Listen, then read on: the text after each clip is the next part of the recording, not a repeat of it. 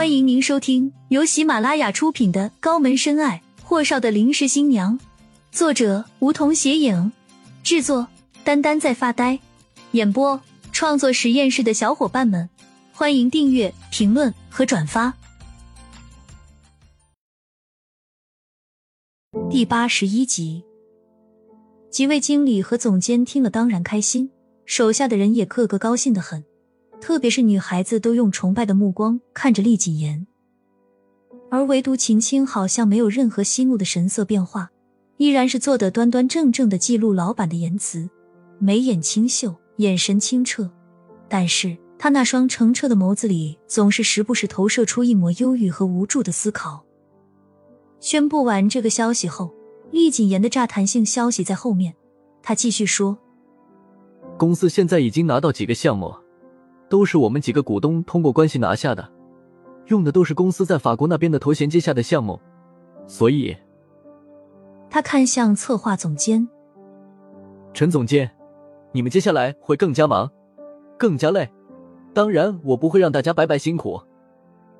厉谨言说完后，夏小溪说：“首次拿到的两家打算和我们合作的公司，都是本市非常有实力的企业。”故事实业、轩辕酒业，大家都有听说过吗？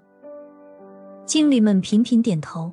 而后，夏小溪继续说：“接下来，我们公司的目标是获胜集团的广告策划案，大家有没有信心？”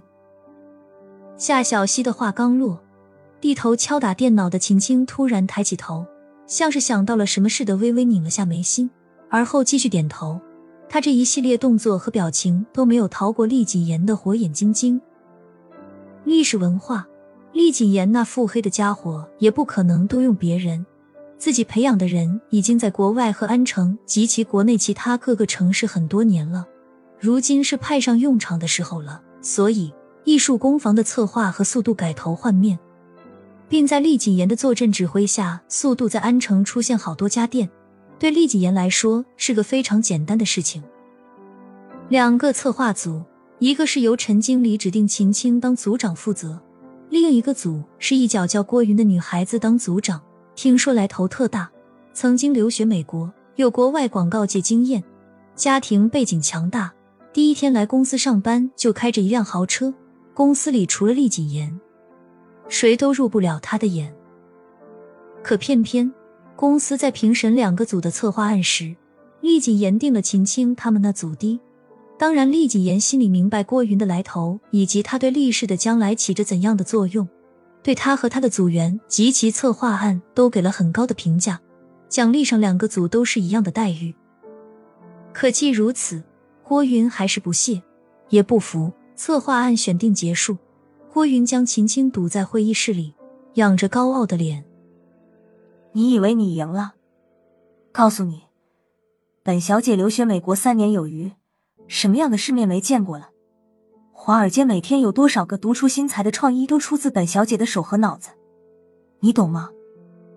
郭云的一个心腹说：“云云走了，顾小姐已经等我们好久了，不跟他个傻子计较。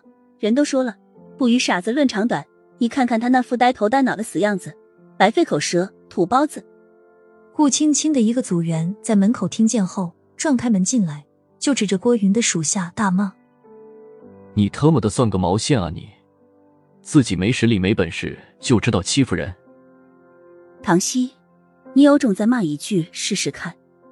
郭云的手下一脸愤懑的指着唐熙的鼻尖。